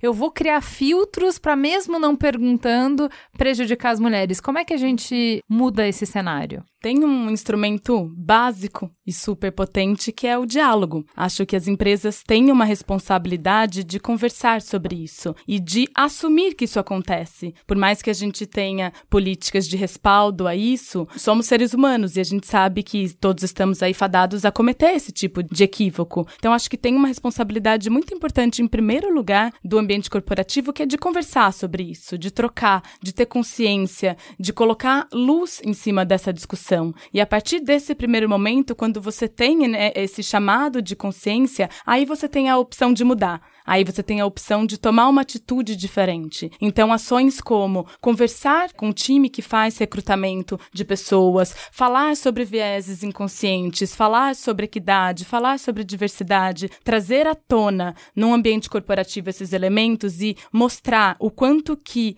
a partir de fatos reais, a gente impacta essa questão da equidade, do gênero, da igualdade, acho que é o primeiro passo. E aí, claro que de nada adianta só falar sem a gente ter ações que afirmem e que deem suporte a isso, né? Então, uma das questões que a gente já tratou aqui é a ampliação da licença paternidade, né? O quanto que isso é, minimamente coloca a discussão em pauta de qual é a responsabilidade do pai na criação e no vínculo, na maternagem também. Então, uma das ações que a gente tem hoje, que eu até já comentei, é a extensão da licença paternidade, né, que vai para além até do que a empresa cidadã prevê e é uma deliberalidade da empresa, 20 dias adicionais além desses dias, dias, né? legais né? da empresa cidadã e que somam aí 70 e que ainda assim não são suficientes quando a discussão é equidade, quando a discussão é de verdade dividir e equilibrar, mas que é um mínimo que a gente consegue para colocar em pauta essa questão e para colocar essa discussão. Um, uma outra ação que é super importante, já há quase 20 anos a Natura tem o berçário no espaço corporativo, né? E este ano a gente expandiu para os pais. E isso é uma super questão uma problemática muito importante para conversarmos sobre isso, como que você inclui também o papel ativo do pai na rotina, né, da criança. Eu particularmente Sabe que eu tenho um amigo que trabalha na Natura e ele estava me falando sobre isso, né? Ele tem filho pequeno e de pais que não querem colocar na creche da Natura porque daí vão ter que se responsabilizar por levar claro. e buscar claro. a criança. Então assim, ah, então eu vou ter que sair, uhum. sei lá, às cinco porque meu filho sai da creche às cinco. É, é gato. É, é assim que a gente é. se vira com a nossa e, carreira. Para além disso, vai ter que sair no meio de uma reunião, quando o berçário te ligar Isso. e falar: Ó, oh, seu filho tá com febre, você precisa tirá-lo daqui.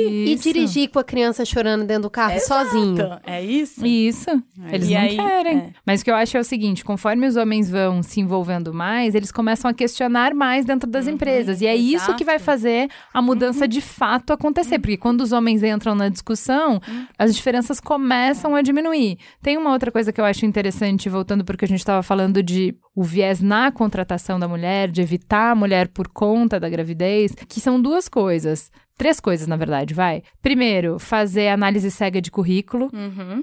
Né? Então, por que que eu uhum. tenho que saber o gênero, por exemplo? Não precisa. Por uhum. quê? Por que que isso impacta? Se eu analisa a competência, analisa o que que você quer, uhum. analisa o histórico profissional, por que que você tem que saber o gênero? Porque daí a gente para dessa pergunta de se é casada, se não é, se quer ter filho, se não esconde gênero, não interessa, não é isso que deveria determinar a contratação ou não. Então, essa é uma das coisas. A segunda coisa, ter uma banca diversa. Uhum. Porque uma banca, de novo, o poder potencial da diversidade. Iguais, né? O viés é, inconsciente, ele vai atuar muito fortemente. A gente pode ter uma série de ações para pensar sobre isso, mas é como a gente foi programado para fazer, escolher os iguais. Se você começa a ter uma banca mais diversa na escolha, você começa a ter respostas diferentes. E uma coisa que eu acho muito legal, eu conversei com a Fernanda Balura do McDonald's num painel sobre diversidade, e ela fala sobre como como o RH pode suportar essas decisões, que é fazer perguntas. Uhum. Então, a partir do momento que você tem dados e você fala assim: olha, eu vou, como RH, ajudar a suportar uma mudança corporativa. Então,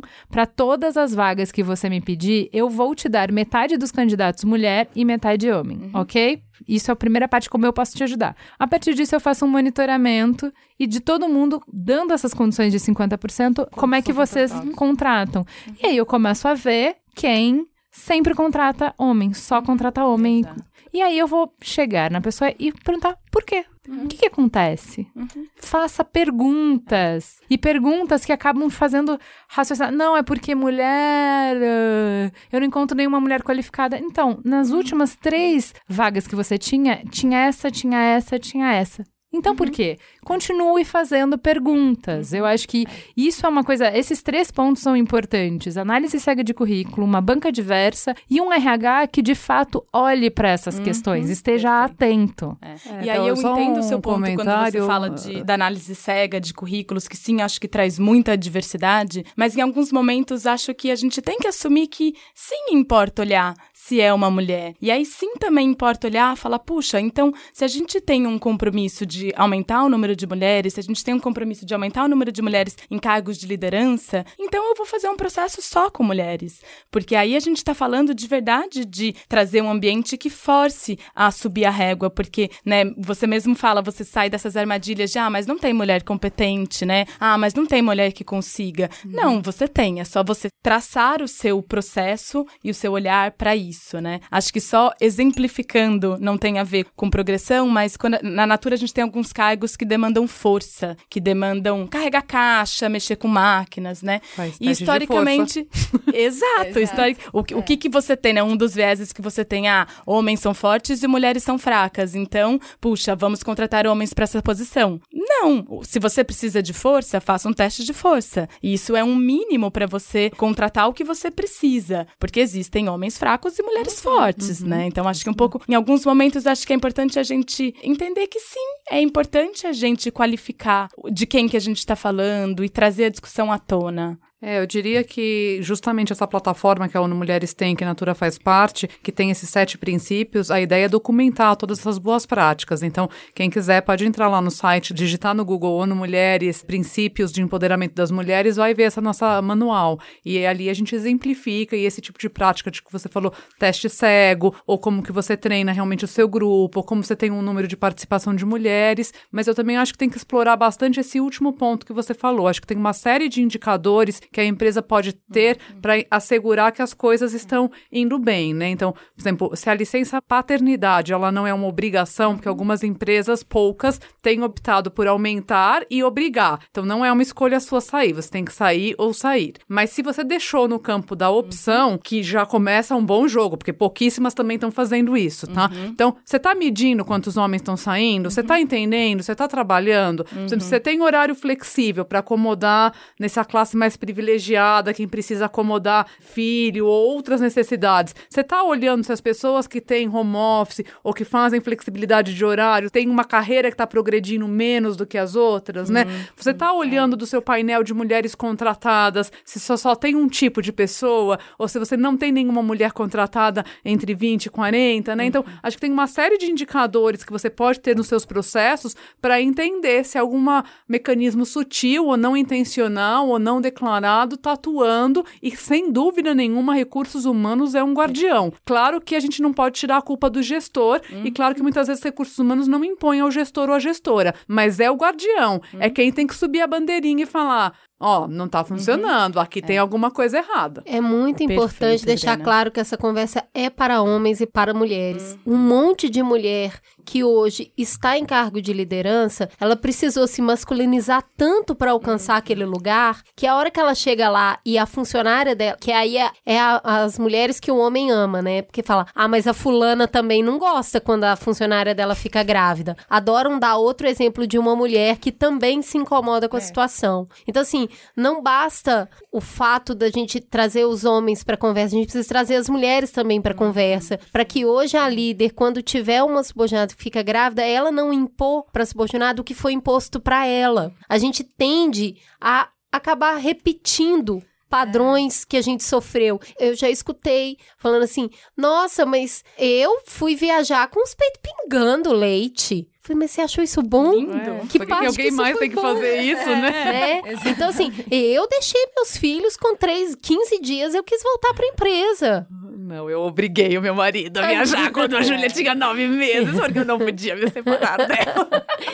Então, o que acontece é que a gente tem essa tendência de reproduzir, então precisa trazer para a mesa da conversa quais pessoas a gente está querendo criar a partir de agora. Então é um tratado social que homens e mulheres precisam conversar, pessoas que nunca vão ter filhos, pessoas que já têm filhos. Ninguém está isento de reproduzir aquilo que viveu. A gente está numa época de desconforto mesmo, de questionar. E de questionar a liderança 24 por 7. A gente tem um modelo de trabalho de disponibilidade total. É, e a gente precisa mudar esse modelo para que todas essas coisas possam caber, né? Gente falou um pouco do que tem que mudar na esfera de planejamento público. A gente falou que, olha, a empresa, ela precisa olhar para esse viés inconsciente aí, ela precisa olhar para é, a questão de contratação e de promoção das mulheres, ela precisa criar mecanismos para tentar diminuir essa diferença que existe na sociedade, não na empresa. Então, oferecendo a creche, oferecendo é, horário flexível, então, é, oferecendo espaço para tirar leite para amamentação, enfim, criando políticas que deem conta para que a mulher não precise fugir da empresa a partir do momento que ela é mãe. Conseguir abraçar a maternidade dentro do universo corporativo, senão a gente não vai ter mulheres em cargos de liderança nunca, porque a gente não vai conseguir chegar até lá. Ok. Mas como é que a gente faz para ir na base desse nó, que é a divisão de trabalho em casa? Porque enquanto esse é. nó de fato não mudar, uhum. a nossa carreira vai ficar prejudicada. O uhum. problema tá lá na base. O governo pode fazer alguma coisa, a empresa pode fazer alguma coisa, todo mundo tem que ajudar. Mas a base, a base mesmo, é que em casa a gente tem que resolver esse perrengue. Como é que você acha que a gente muda isso? Eu acho que começa um pouco na perda desse lugar de que é a mulher que tá no privado, que comanda no privado. E isso não é uma demanda feminina em geral. Ainda existe essa culpa de abrir mão da gerência do lar. Você quer que o cara te ajude.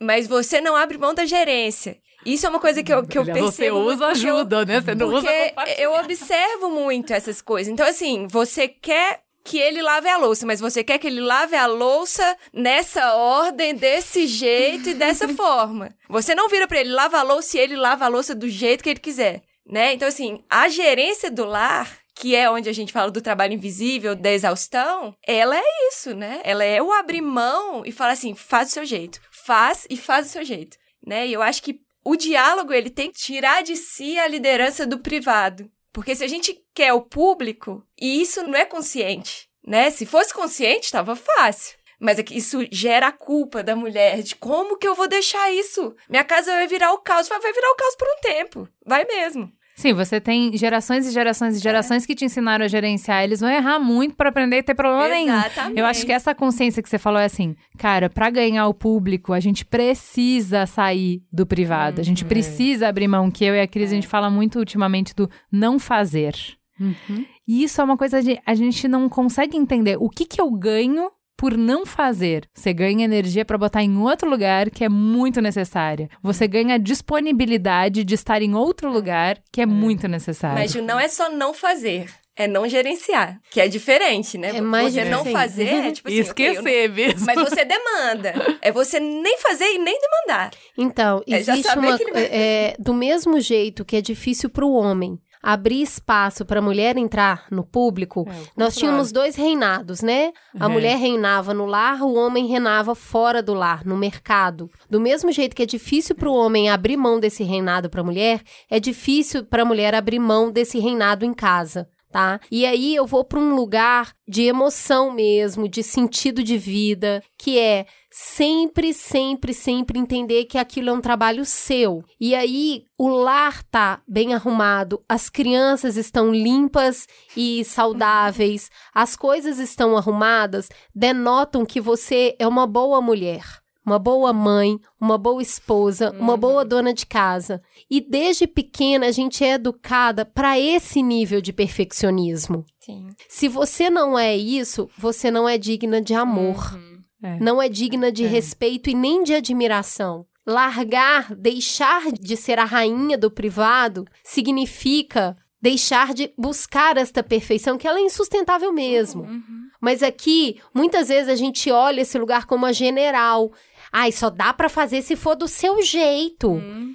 Então nem vou fazer, porque se não for para arrumar a mala do seu jeito, tá ruim. É porque eu entendi desde pequena que se não tiver perfeito, eu não vou ser amada. É isso mesmo. Se eu não for amada e não for respeitada, eu não tenho existência. Então a gente vai precisar ressignificar muito mais coisa aí. É o seguinte, eu te amo com a sua imperfeição. Aí a gente vai para o poder da vulnerabilidade, para outros tipos de conversa. Quando a gente vira para uma mulher e fala não fazer, não faça. Delegue e let it go. Deixe ir. Hum, Elsa hum. do Frozen. let it go. O sofrimento emocional que isso te causa é a criança tá saindo com uma meia de cada cor, o que que vão pensar da mãe daquela criança. Então, se livrar de todos é esses julgamentos e ainda assim se sentir uma pessoa respeitada, se sentir uma pessoa amada, é um processo longo também. Uhum. É uma dor para ser tratada assim com muito carinho. Durante muito tempo te falaram que era isso que você deveria ser. Agora estão te falando, não, delega e deixa vir do jeito que vier. Ó, essa blusa aí na corda, toda torta, deixa aí. Deixa aí. A hora que sair, colocar na criança e parecer que ela veio diretamente da boca do boi, tá tudo bem. Deixa Quem aí. vai te julgar? Ninguém, ninguém- você é a sua maior carrasca. Então, assim, é uma conversa que precisa ser, ser realizada, ela é sistemática, é um lugar consciente de tipo, eu não vou mais me incomodar com isso, porque eu tenho outras coisas para me incomodar. Mas a gente precisa falar dessa conversa, que por trás do nosso perfeccionismo tá o nosso medo de não ser amada.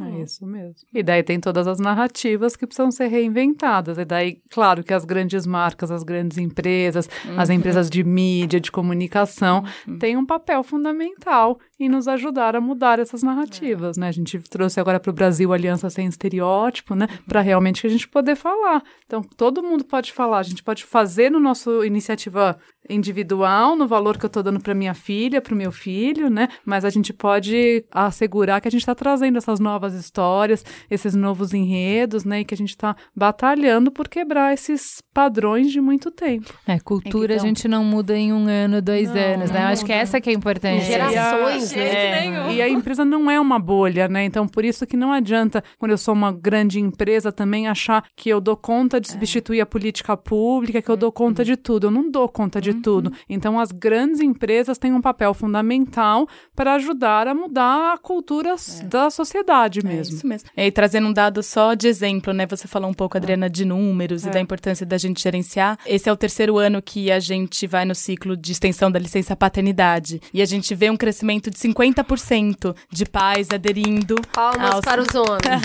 Palmas para os homens. E para E as acho que é um empresas que pouco- medem e encorajam. e acho que é um pouco isso, né? É aos poucos, é um somatório de ações, é um somatório de coisas, mas que começa a questionar e começa a nos levar para um outro lugar de reflexão e de padrões, né? É isso mesmo. Então é isso. A gente tem que parar a discussão por aqui, mas acho que a gente renderia com essas cinco mulheres, renderia muita conversa a mais, mas agora a gente vai pro farol aceso. Farol aceso. Mel, começa você. A indicação é o, o documentário Knockdown the House, que tá na Netflix, eu acho que tá desde a semana passada, que é a história da Alexandria Ocasio, que é dela e mais, acho que duas mulheres que começam a disputar as primárias do Partido Democrático nos Estados Unidos. Que é, tipo assim, como derrotar aqueles caras que já estão lá há muito tempo e que ninguém nunca tinha parado pra refletir, pra tirar aqueles caras dali com pautas extremamente mais progressistas, mais feministas, né? E, e tem a história de uma delas que é mãe, que perdeu a filha, né? Enfim, vale a pena muito assistir, muito. Eu acho super legal que tinha na pauta, a gente obviamente não conseguiu passar porque milhares de coisas, mas como o jeito que a gente trata políticas mulheres é uma forma muito interessante da gente ter visibilidade do que acontece dentro das empresas, porque a política tá lá mais exposta, né? Então, assim, o duplo padrão que a gente faz dentro da empresa fica muito claro em relação à política. E aí tem exemplo da Merkel, como é que é, da política lá na Austrália, enfim, tem várias mulheres de como é que, é, o que que cobram delas e o que que cobram dos homens. É super interessante. Então, já que a gente não conseguiu falar, E aí, nesse assistam o caso, eu documentário. também recomendo seguir a, a Tabata Amaral, que é uma nova deputada federal daqui do Brasil e é daqui de São Paulo, né? E ela é porreta, porque ela, tipo assim, ela, ela enfia a mão onde ela quiser e, e vai falando. Ela é uma de pra seguir, a Áurea também, a Áurea, né, de Minas, que é uma que é ótima também. E eu acho que vale muito a pena assistir essas novas mulheres brasileiras. Eu vou falar sério, eu fiquei assistindo o, o documentário e falei, meu Deus, eu vou me candidatar na próxima eleição. Quero nem saber. Precisamos. Tem meu voto. Camila, o que que você indica? Eu indico um app chamado Meditação Natura. É um app que a Natura lançou recentemente. É uma série de meditações guiadas. Acho que é um dos melhores aplicativos em português. A gente tem muita coisa em inglês disponível. E você escolhe ou fazer jornadas semanais de meditação e como que você evolui e se aprofunda numa prática de meditação. E tem também mini práticas guiadas e de 5, 10 minutos que passam por atenção a plena ao corpo, atenção às mãos, saúde. Acho que é uma super dica aí pra gente meditar e ter mais consciência e plenitude no dia a dia. E você, Adriana? Olha, eu acho que tem um, um filme, um documentário que concorreu ao Oscar de uma juíza americana, que em inglês é a sigla RBG, em português vai se chamar Juíza, que vai entrar agora em maio. Eu acho que é uma história muito legal, ela tá viva ainda, aparece ela, ela já é uma senhora, né, fazendo ginástico, ela indo na faculdade e as meninas em delírio que chegou, ela tem até uma camiseta famosa RPG que ela eh, dá de presente, então acho que é um livro que dá uma discussão muito boa sobre várias das temáticas temáticas, desde política pública, de posicionamento, mas de história pessoal. E eu li o livro da Michelle Obama, que eu amei também. Recomendo muito. Acho que é um livro. Qual é o nome? É, Michelle Obama. Ah, simples é, como isso. Tem o telefone dela que a gente tá querendo chamar pra vir aqui. Então, eu, Libera aí, amiga. Então, ah, eu não tenho, mas Ah, se eu descobrir, droga. eu vou passar pra você, porque é meu sonho conhecê-la pessoalmente. Ah, eu te chamo quando você ela me vier aqui no chama, por favor. Obrigada. O documentário da juíza eu acho sensacional para a gente ter perspectiva numa conversa como a de hoje, por exemplo, que a gente fala, putz, mas nada mudou, de como ela teve uma estratégia de 40 anos para avançar a pauta, né? E você não muda da noite para o dia, são 40 anos para mudar um ponto, sendo que tem 150 pontos no livro, entendeu? Mas é passinhos e ela fala isso de uma maneira muito lúcida. A cultura a gente não muda de uma hora para outra. Como é que se muda a cultura? Eu amei esse Eu documentário, amei, fiquei como- apaixonada por ela. E ela usa como tática dar o direito para os homens, né? Porque Tem alguns dos casos que você é citado no filme que realmente ela pegou um homem que estava pai sozinho e como ele não tinha aquele direito e como era importante também assegurar que ele tivesse aquele direito. É isso aí, E você, Cris. Eu ando costurando pra fora. Eu fui visitar Cris Dias no podcast mais aplaudido na última semana nessa Interwebs, o Boa Noite Internet. Uma delícia conversar com o Cris, ele é um ótimo entrevistador e o conteúdo tá bem legal. Eu participei do episódio Palavras Mágicas. É curtinho, é pequenininho, é uma pílula de dois crises conversando e recomendo aí o episódio Palavras Mágicas do Boa Noite Internet. Para ficar na mesma temática, a gente também foi no GugaCast para fazer o, gravar o programa de Dia das Mães.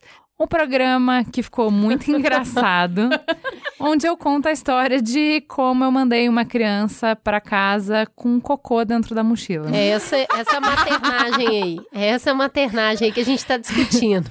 É mãe de merda real oficial. Eu acho que vocês vão querer ouvir essa história. Então é vamos bom, lá. tá bem engraçado. GugaCast Dia das Mães. É isso, gente. Vamos pro Fala que eu te escuto. Bora.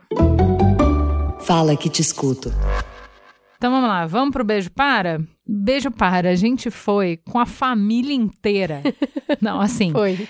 eu, Cris, Tatá, Amos, Benjamin, Nina, Sueli, que é a avó das crianças, a minha tia que veio de Porto Alegre, Adoro.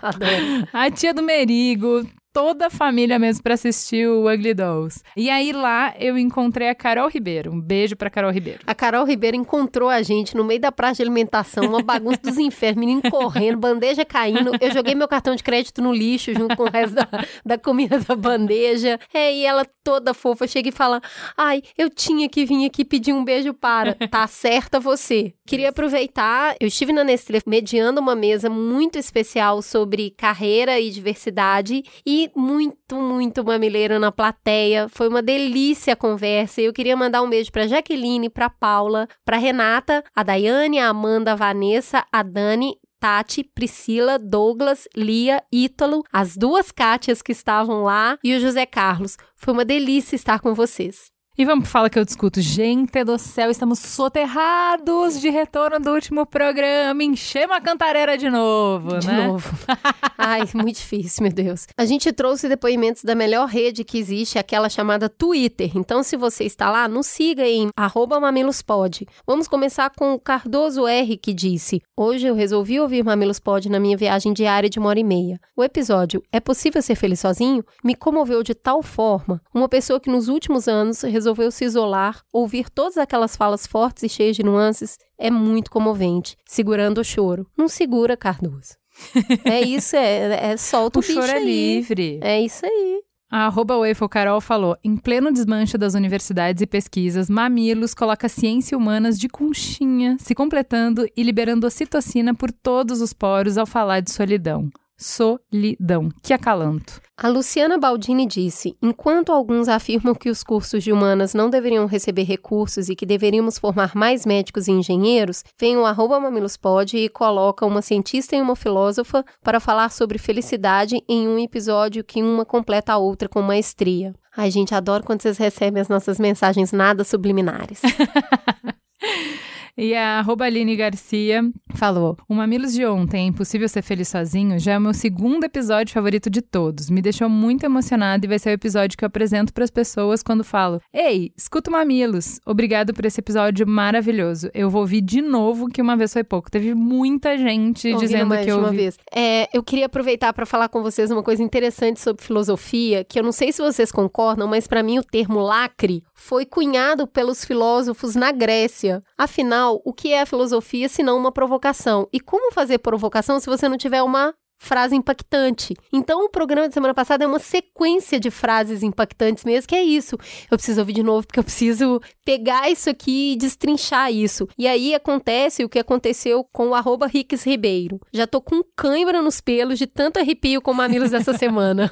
para mim foi a melhor definição. Ganhou o troféu. Fala que eu discuto dessa semana. No Instagram, a gente sempre coloca fotinhos das convidadas, a gente coloca um videozinho de teaser do programa para vocês verem as, as, nossas carinhas e os bastidores da gravação. A Emanuela Roberto falou: O que há de melhor nos meus momentos de informação? Vocês são únicas. Amo toda essa informatividade com gosto de possibilidade tá puxado na poesia, né? Né? A Branda Lux disse: Vocês são maravilhosas, edição especialmente incrível essa. Além das convidadas, o, o texto de abertura de vocês foi poético e intenso, ao mesmo tempo em que foi extremamente provocativo. Vocês conduzem o programa de uma forma muito fluida, natural, mesmo quando estão claramente fazendo a abertura que foi previamente escrita. Outro diferencial de vocês que acalma o meu coração radiofônico, capricho tanto com a gravação quanto com a edição.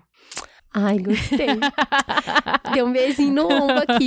O, o, pessoal amou muito o texto do Terto, né? Muito. Quem fez esse texto foi o Ricardo Terto. Para todo mundo que estava elogiando no Twitter, eu estava respondendo isso e a gente retweetou falando isso e, e, indicando o perfil dele. Sigam o Terto nas redes sociais, que ele sempre. Tomem surra de poesia. Exato, ele sempre posta essas coisas lindas. Vou pro e-mail então. Se você quer conversar muito mais do que 280 caracteres, manda um e-mail pra gente. Escreve pro mamilos.b9.com a Gabriela falou: Oi meninas, meu nome é Gabriela. Ouvindo o relato anônimo da moça que é casada com um cara que não toca nela, fiquei esperando ouvir alguém dizer que ele era autista. Porque autista, entre aspas, não suporta o toque das pessoas. Bom, eu sou autista. E vou contar uma coisa chocante para vocês, meninas. Isso é mentira. Ok, eu tenho autismo de alto desempenho, o que quer dizer que eu sou muito funcional para o espectro autista em si. Mas conheço muitas pessoas com autismo e a verdade é que elas se sentem tremendamente sozinhas. É uma outra solidão, a solidão do transtorno mental. A solidão do espectro autista. A solidão de querer tocar, de querer ser tocado, mas de estar passando por algo muito insuportável sensorialmente e mentalmente para permitir isso. Basicamente, ser autista é receber todo o ambiente de uma vez só. Isso quer dizer que, se eu pedir para vocês, meninas, colocarem o som dos carros passando na rua em primeiro lugar, vocês vão fazer isso. Se eu pedir para vocês colocarem a paleta de cores do ambiente no lugar, vocês vão fazer isso. Se eu pedir para vocês colocarem a sensação da roupa no corpo, do corpo no espaço, os cheiros, as cores em primeiro lugar, vocês conseguem selecionar. Quem é autista não consegue. A gente é basicamente um computador enorme que faz milhares de downloads por segundo e que não tem a habilidade de não fazer os downloads. A gente só pode ir fechando abas enquanto novas abas aparecem. E o problema é que às vezes esse mecanismo falha e aí a crise vem. Uma coisa desastrosa e horrível, que dói, dói o corpo inteiro, você só quer que pare. Aí você entra outro aspecto da solidão autista: os movimentos repetitivos, os gritos, os balanços, as piscadas, os pulos, as repetições de palavras. Em alguns casos, nós nos batemos, mordemos, porque a gente precisa concentrar em uma coisa só, ou a impressão que vai dar é que a mente vai ruir em pedaços. A maioria dos autistas gostaria muito do toque, se as pessoas tivessem paciência para saber como a gente prefere ser tocado. A maioria das pessoas autistas quer ter relações, principalmente amorosas. O difícil é achar alguém que compreenda que vai ter dias que você não vai conseguir nem tocar ela, nem olhar nos olhos dela. Por isso eu peço a vocês: não repitam os estereótipos do autista e do depressivo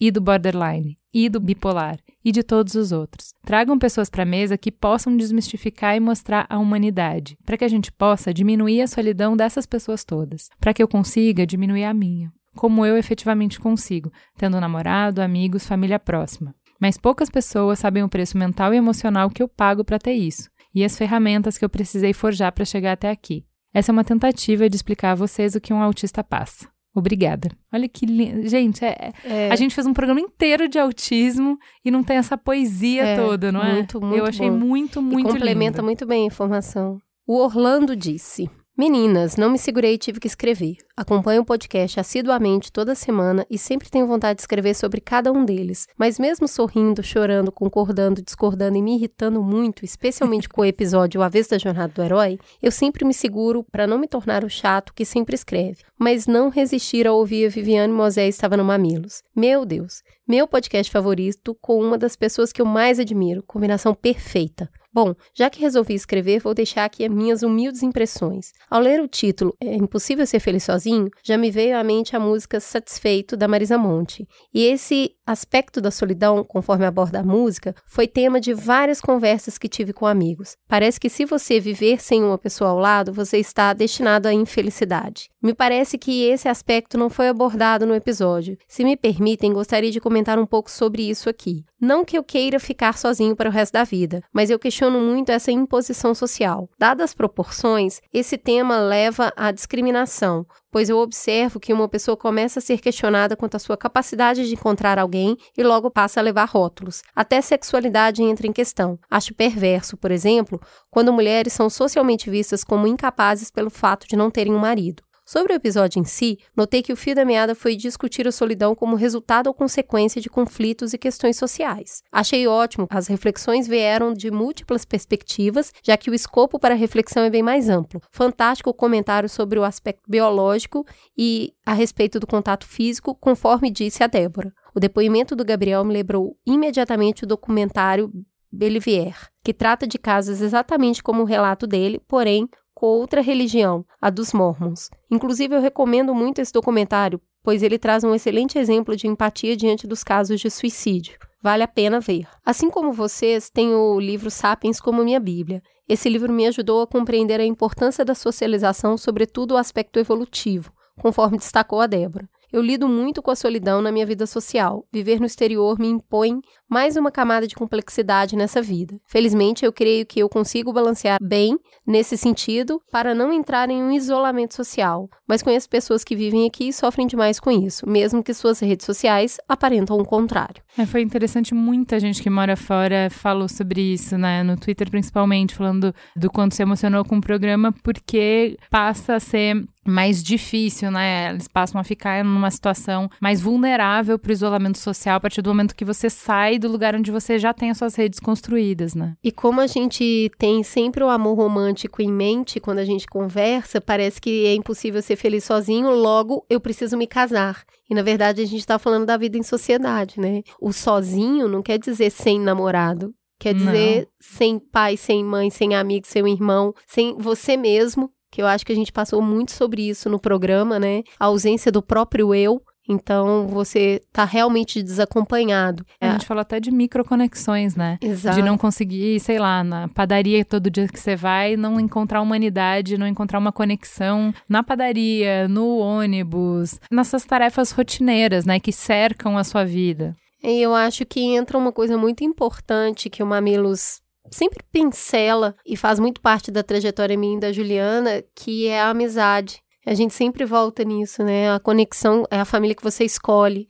Então, acho que esse programa também me trouxe muito à mente isso dos amigos, de estar próximo daquelas pessoas que te confortam emocionalmente, fisicamente, seja no futebol do final de semana, no cinema com as crianças, em todos os lugares onde você tá, quer estar com alguém para chamar de seu. Compartilhar a jornada, né? Ser Exato. visto e, e, e compartilhar a jornada. Gente, temos um programa? Temos um programa. Produção: Cris Bartz, Juva Lauer, Nayara Cristina e Peu Araújo. Pauta: Cris Bartz e Juva Lauer. Pesquisa: Jaque Costa, Juva Lauer e Peu Araújo. Edição: Caio Corraine. Capa: Johnny Brito. Publicação: Pedro Estraza. Apresentação: Cris Bartz e Juva Lauer. É muita gente, né, Brasil? Como estamos adultas. Fica gostosa a sensação de mais um programa no ar. Beijo, gente!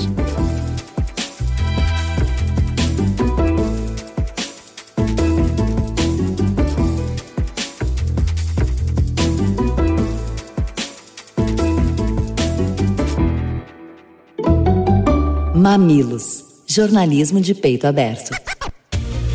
Este podcast foi editado por Caio Corraine.